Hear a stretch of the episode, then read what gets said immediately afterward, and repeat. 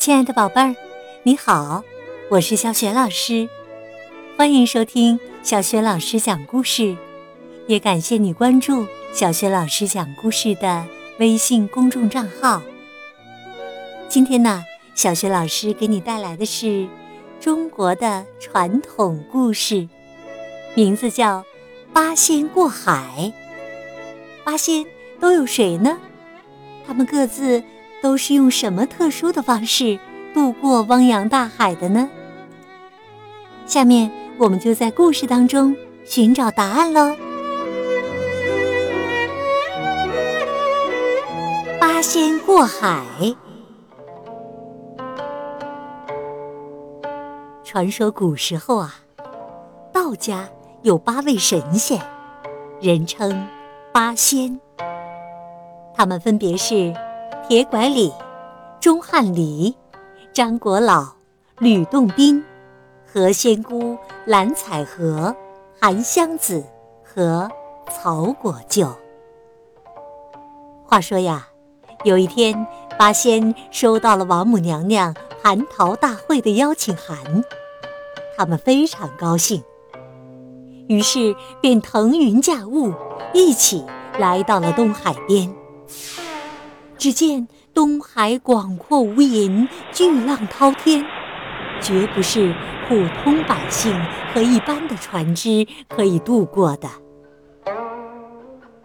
这时啊，吕洞宾突发奇想，对众仙说：“如果我们今天乘着云朵过海，那真是太没意思了。不如我们各自施展法力。”用自己的本事渡海，岂不更有一番乐趣呀？大家觉得怎么样啊？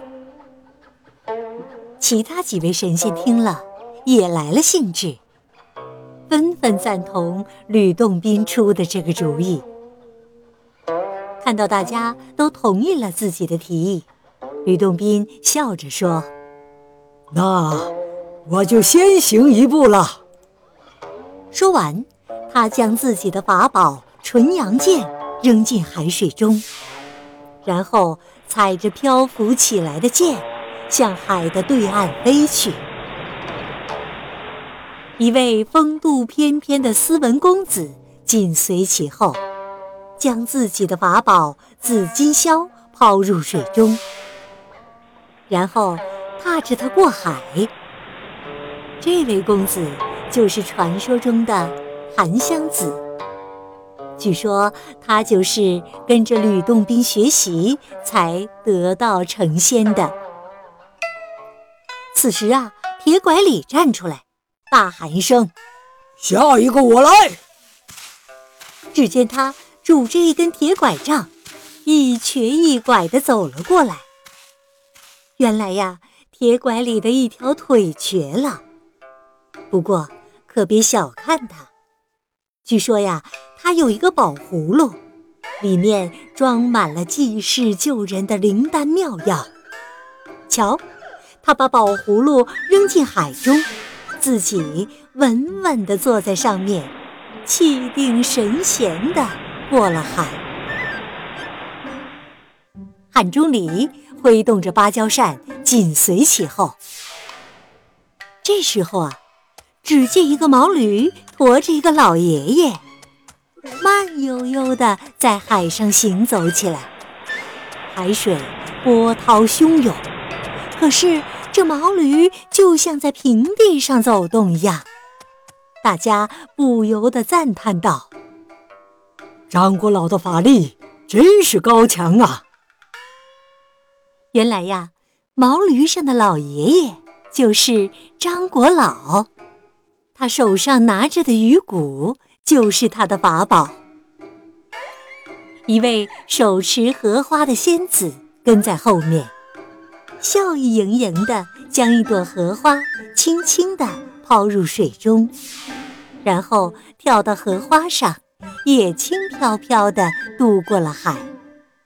她就是八仙中唯一的一位女神仙。因为总是手持荷花，所以大家都称她为何仙姑。最后啊，八仙之中只剩下蓝采和和曹国舅没有过海了。蓝采和并不着急，只见他不慌不忙地将自己的宝物——一只大花篮放入水中，然后啊，一边唱着歌，一边站在花篮的把手上，就这样渡过了东海。最后过海的是曹国舅。他在八仙当中的地位也是最尊贵的，因为他是宋朝曹皇后的弟弟，因此人称曹国舅。曹国舅虽然出身皇家，但他对富贵权力完全没有兴趣，而是喜欢道教的修行。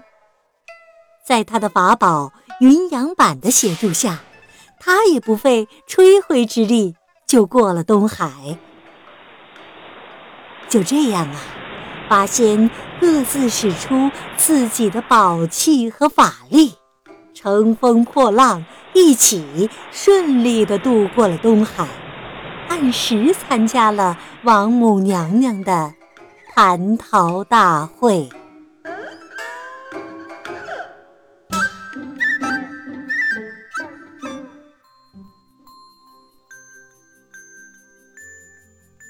宝贝儿，刚刚啊，你听到的是小学老师为你讲的中国传统神话故事《八仙过海》。八仙呢，各自使用自己的宝器和法力，顺利的渡过东海。后来，人们就用“八仙过海”这个词，比喻人们各自施展不同的本领，来互相竞赛，完成任务。这个典故啊。也可以用八个字来说，前半句呢还是八仙过海。宝贝儿，你知道后半句的四个字是什么吗？如果不知道的话，可以向爸爸妈妈请教一下哟。想好了，别忘了通过微信留言告诉小雪老师。小雪老师的微信公众号是“小雪老师讲故事”。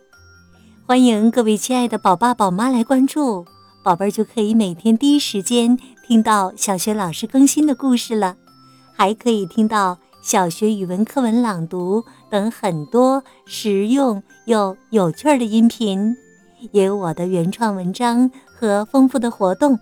我的个人微信号也在微信平台页面当中。好啦，故事就讲到这里了，宝贝儿。如果你是在晚上听故事，也有了困意了，下面就和小雪老师一起进入睡前小仪式吧。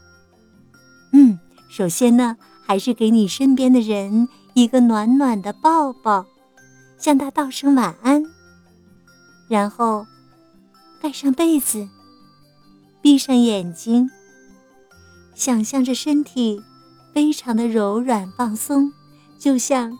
柔软的果冻一样，宝贝儿，祝你今晚做个好梦，晚安。